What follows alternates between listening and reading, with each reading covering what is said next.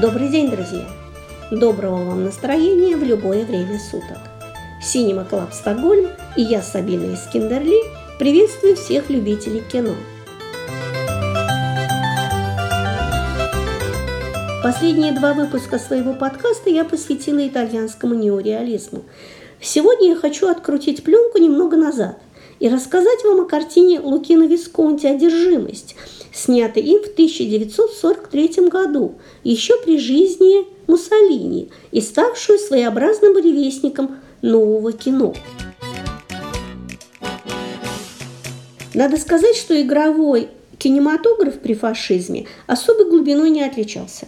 Муссолини считал, что публику утомляют фильмы, стремящиеся поучать. Наоборот, по его мнению, аудитория желает только развлекаться. Поэтому государство сфокусировало свое внимание на развлекательной продукции. Это было время салонных комедий и мелодрам из жизни высшего света, которые назвали эпохой белых телефонов, потому что на экране в основном показывали роскошную жизнь светского общества, где женщины были усыпаны бриллиантами, укутаны в меха, где мужчины были однообразно респектабельны, а главным символом этой красивой жизни был белый телефон. И вот на фоне этих фальшивых и удушающих глупых кинокартин появляется фильм, который в буквальном смысле этого слова потрясает основы итальянского кинематографа.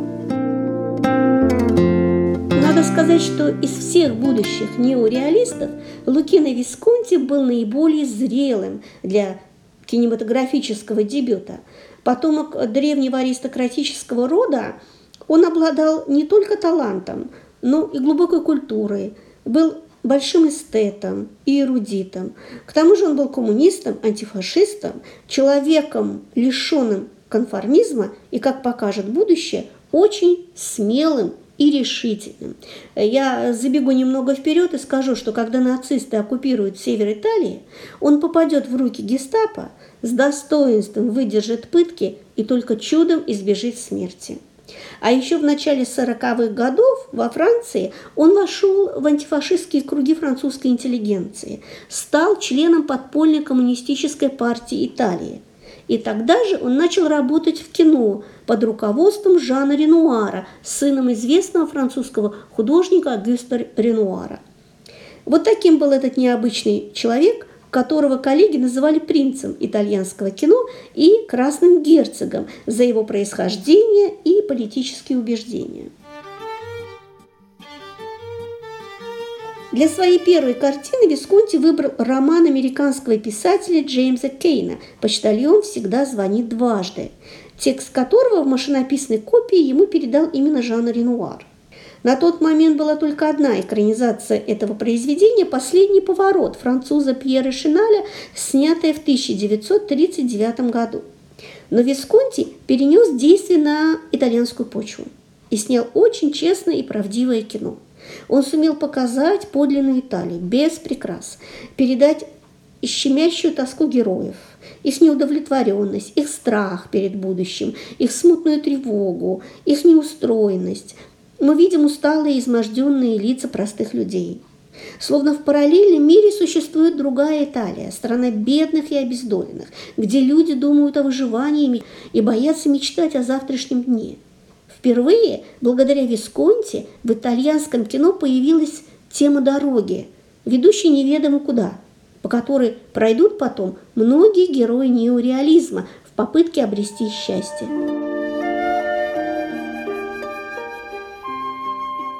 Интересно, что став своеобразным предвестником неореализма, картина эта в корне отличается от последующих кинофильмов, которые снимут Де Сика, Расселини, Де Сантис и другие режиссеры нового кино. Э, дело в том, что у неореалистов при всей сложности показываемой ими жизни все-таки даже в описании развалин чувствуется дух морального обновления. Как отметил один из кинокритиков, одержимость же – идет к неореализму словно через отрицание.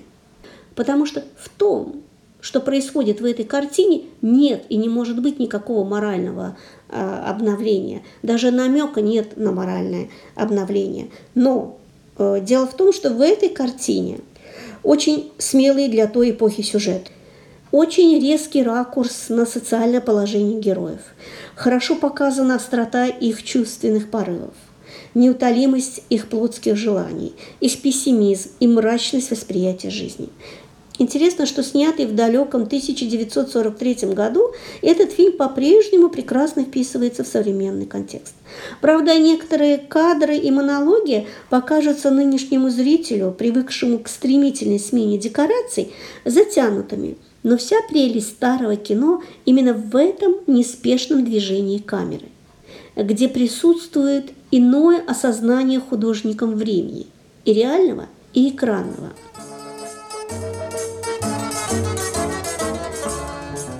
Главную роль в этой картине сыграл тогда еще малоизвестный молодой актер Массимо Джеротти.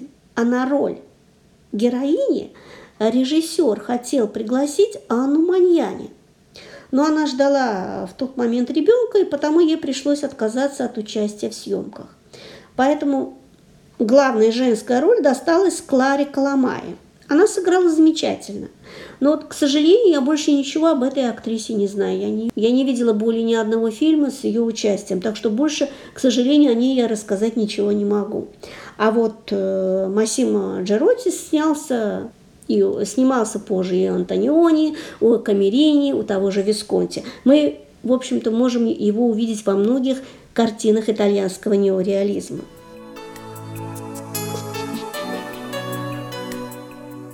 Одержимость стала краеугольным камнем итальянского кино.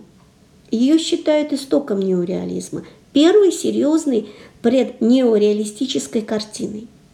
Автор сценария и ассистент режиссера Джузеппе де Сантис, который потом прославится такими картинами, как «Рим 11 часов» и «Горький рис», назвал этот фильм пропитанным ароматом спермы и смерти. А монтажер фильма Марио Сирандреи впервые посмотрев проявленную пленку, написал Висконти, что это кино особого рода. Я такое вижу впервые. И обозвал бы его неореализмом. Вот так, а, по утверждению современников, и появился этот термин, давший название целому направлению.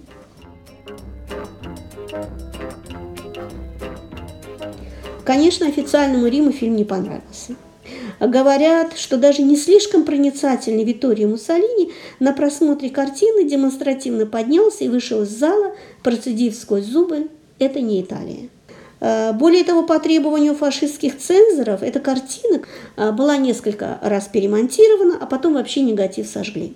И только намного позже Висконти осуществил восстановление картины на основе сохранившегося у него контратипа.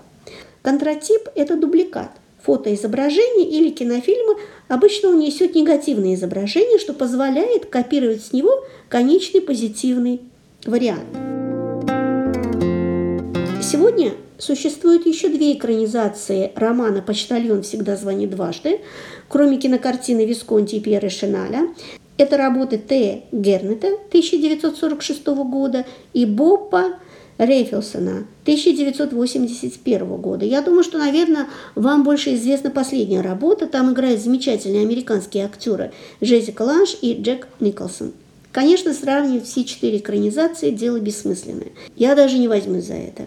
Но для меня однозначно работа Лукина Висконти имеет первостепенное значение, так как она стала своеобразной путеводной звездой для всего итальянского неореализма и обозначила тот вектор, которому – они все будут следовать в дальнейшем.